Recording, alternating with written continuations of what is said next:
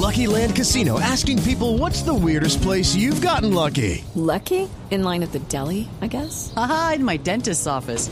More than once, actually. Do I have to say? Yes, you do. In the car before my kids' PTA meeting. Really? Yes. Excuse me, what's the weirdest place you've gotten lucky? I never win and tell. Well, there you have it. You can get lucky anywhere playing at LuckyLandSlots.com. Play for free right now. Are you feeling lucky? No purchase necessary. Void where prohibited by law. 18 plus. Terms and conditions apply. See website for details.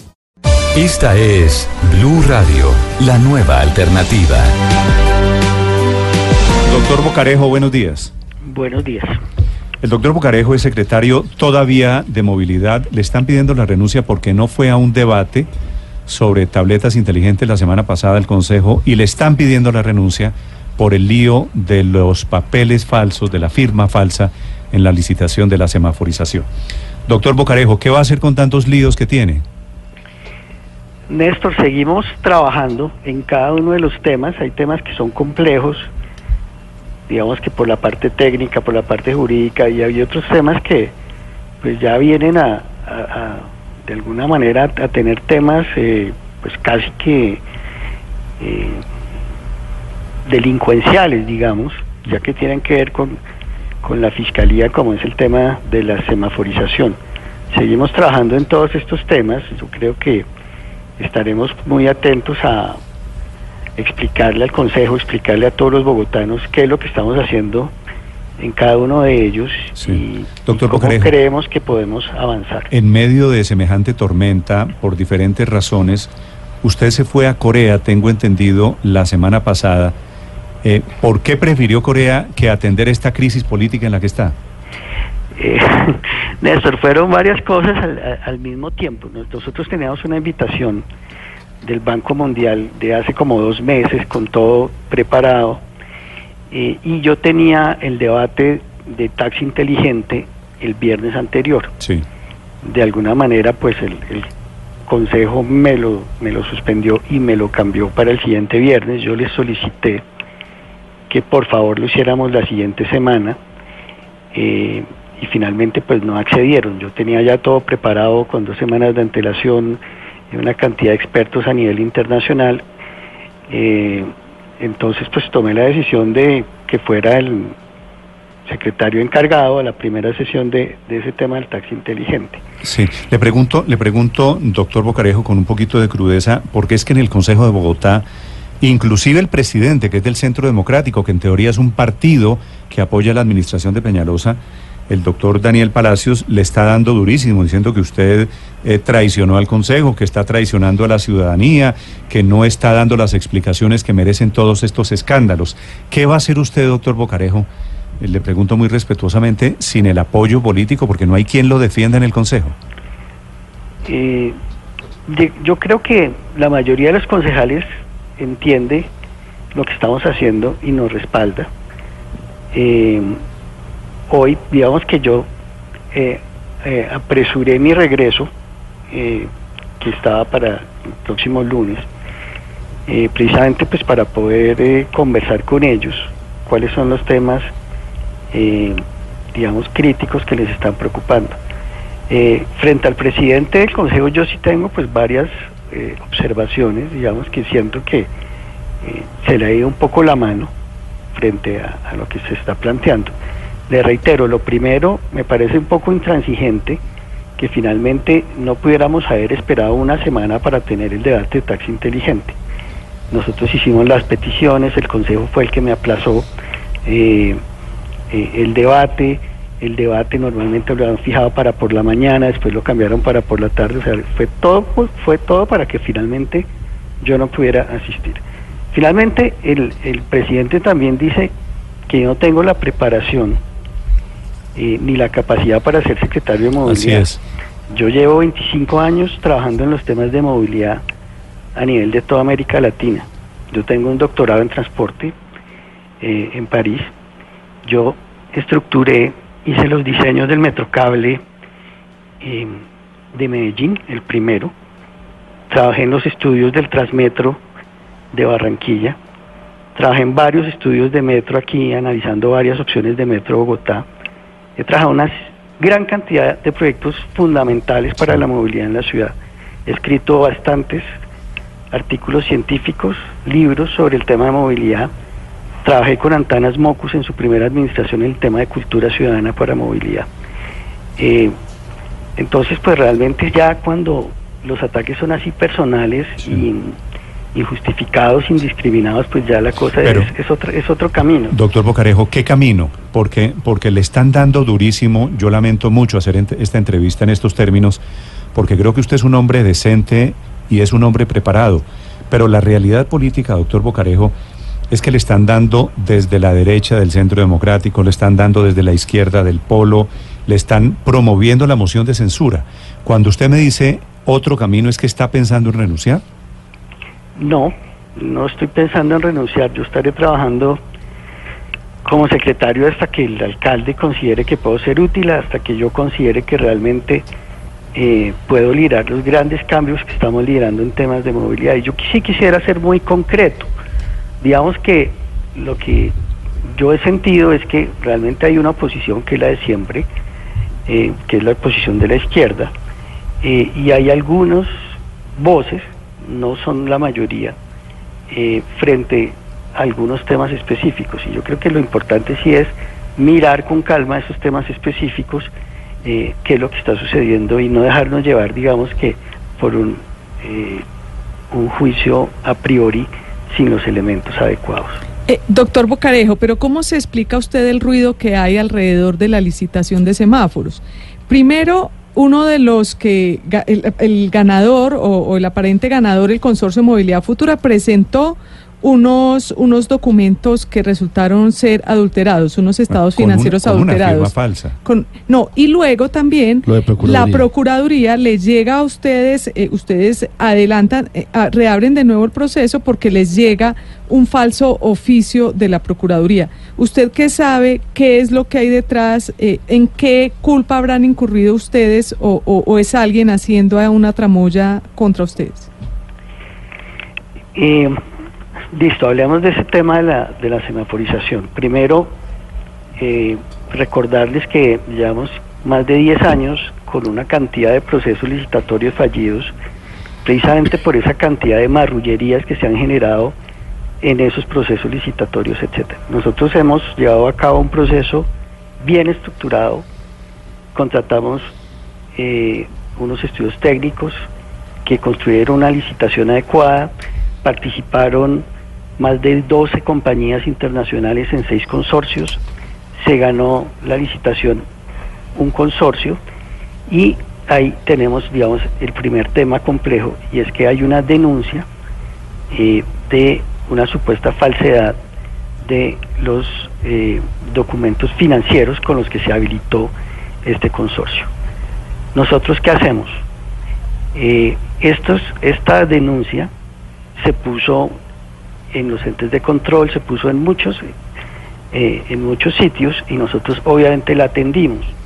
Hicimos todo lo que debíamos hacer para tratar de esclarecer o de generar elementos para que la justicia finalmente sea la que diga si hubo o hubo falsedad. El secretario de Movilidad no tiene ninguna potestad para decir si un documento es falso o no, si un proceso es falso o no. Lo tiene que decir la justicia. Lo que sí podemos hacer nosotros es ayudar a que se esclarezcan las cosas. ¿Qué fue lo que hicimos?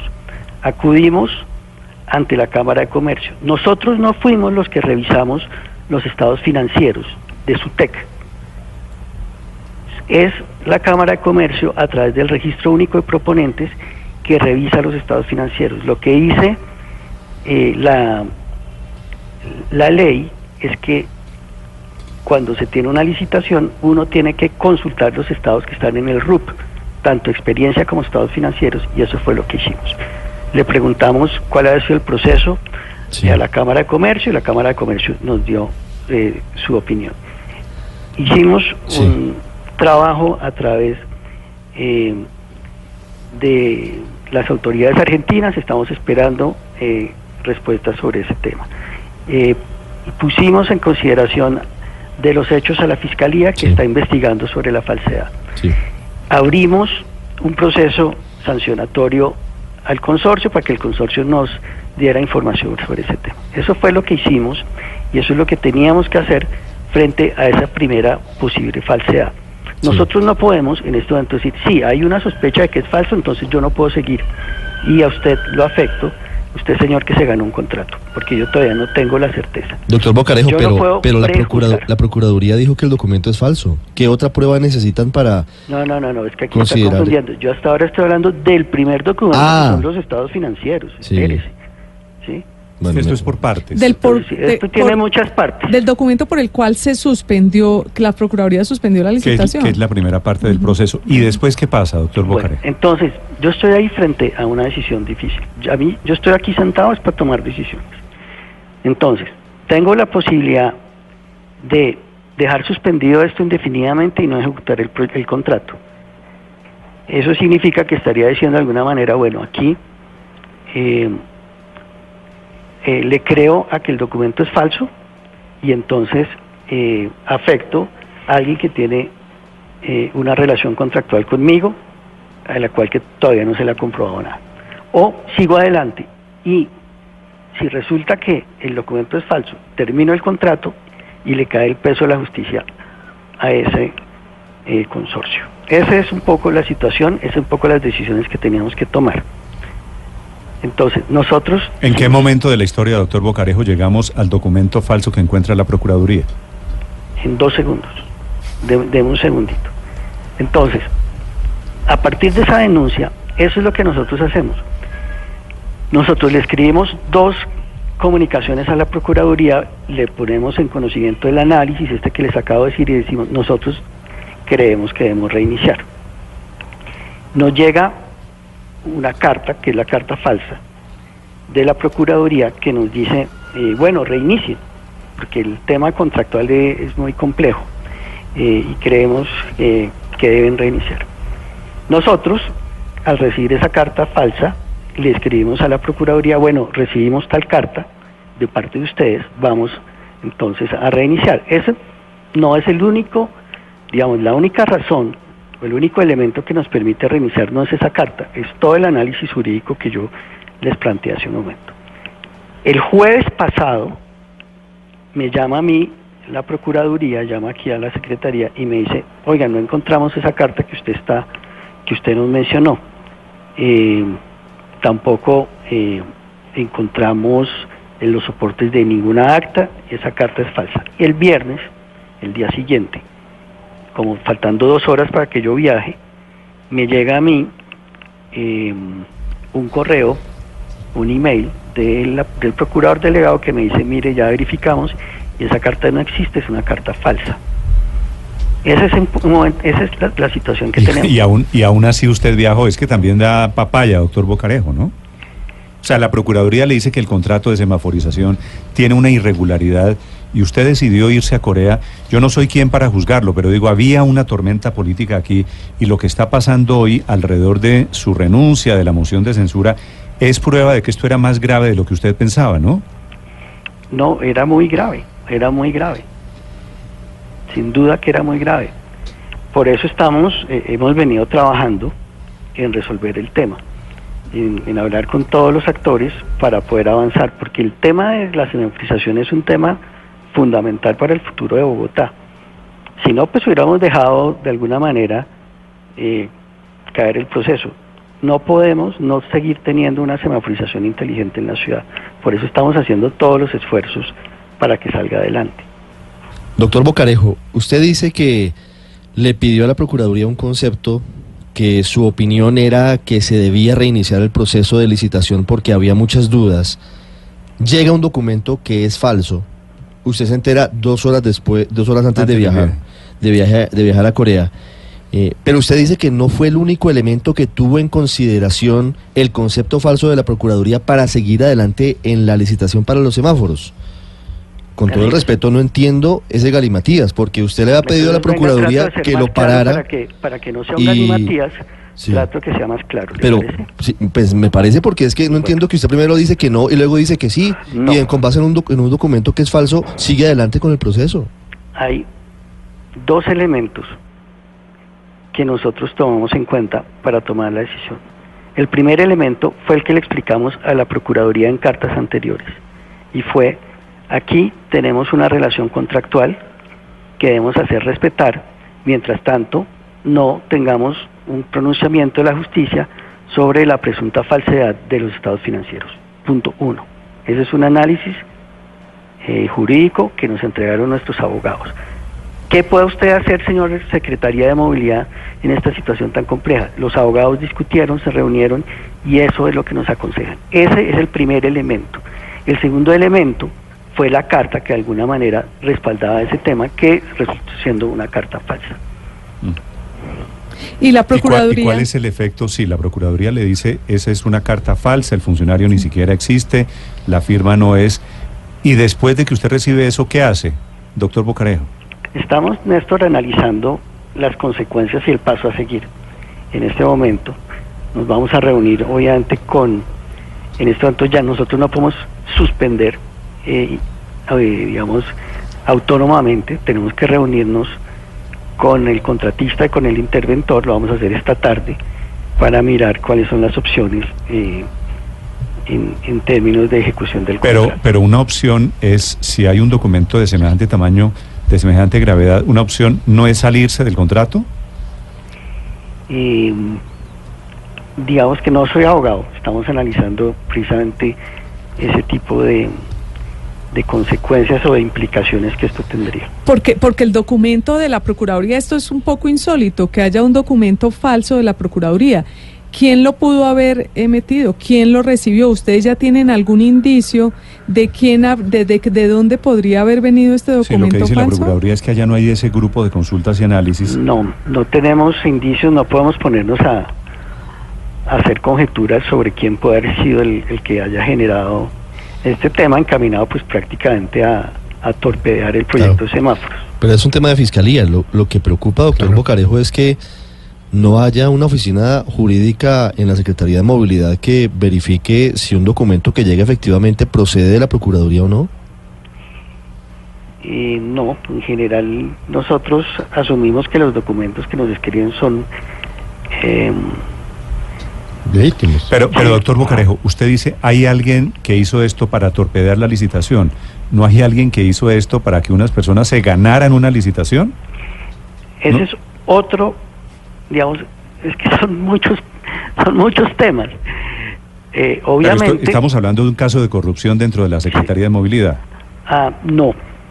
Yo ¿Cómo sí- no? Yo sí defendería eh, fuertemente el- el- a la entidad y no vería por qué se llega a esa conclusión de que hay un problema aquí eh, de corrupción. ¿Por qué no me explica? Pues adjudicaron una licitación con, con No, un papel pero- falso. Pero, digamos, doctor Bocarejo, lo- ¿qué, Entonces, qué sucede aquí? Sí, solamente solamente de una cosa, tema. solamente una cosa. Usted dice que no, que confían o presumen la legalidad de los documentos que le llegan.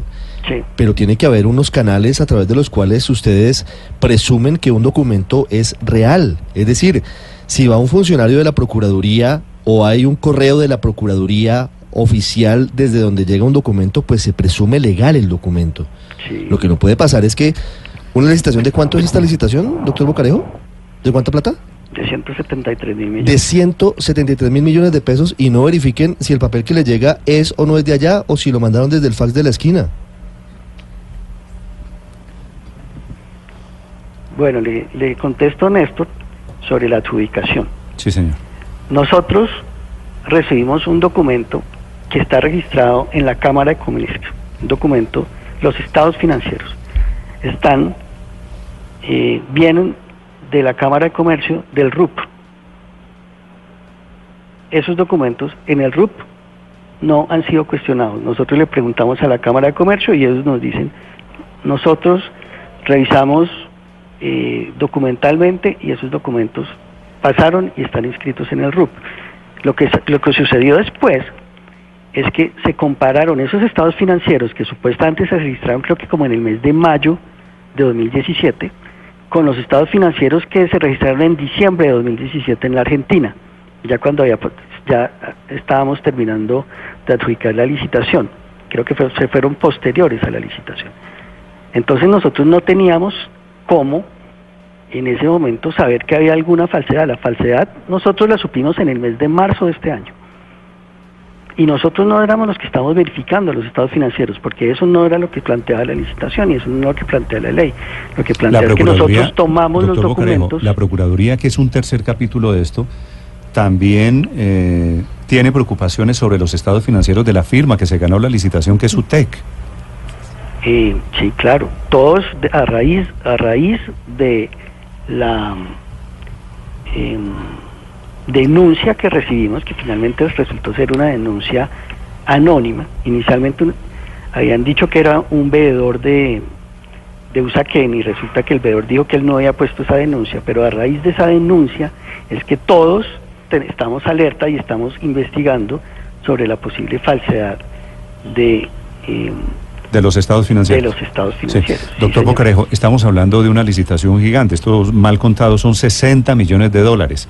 Es el programa de semaforización de Bogotá. Estamos hablando de falsificación de estados financieros, falsificación de un documento de la Procuraduría. ¿Usted por qué está tan seguro de que esto no es un caso de corrupción? Claro que es un caso de corrupción, pero no es un caso de corrupción de la entidad. Es un caso de corrupción de que algún privado, alguien de afuera, quiera afectar el proceso. Entonces, eso es lo que estamos comprobando.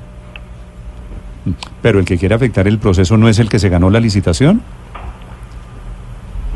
O sea, yo no le puedo, obviamente, eh, responder eso. Yo no soy ningún investigador, ¿Usted ya presentó la denuncia de este caso en la Fiscalía? claro.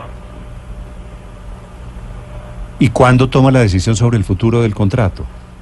Estamos analizando los temas jurídicos con la Secretaría Jurídica, la. Alcaldía, nosotros eh, con nuestro equipo interno, externo, a ver cuáles son los pasos a seguir. ¿Y cuándo, ¿Y cuándo va el Consejo al debate, doctor Bocarejo? Yo salgo ya para el Consejo Ok. y, el deba- y tenemos el martes el debate que sigue sobre el taxi inteligente. Doctor Bocarejo, le deseo mucha suerte en el Consejo en, es- en este momento entonces. Muchas gracias, Néstor. Gracias, señor.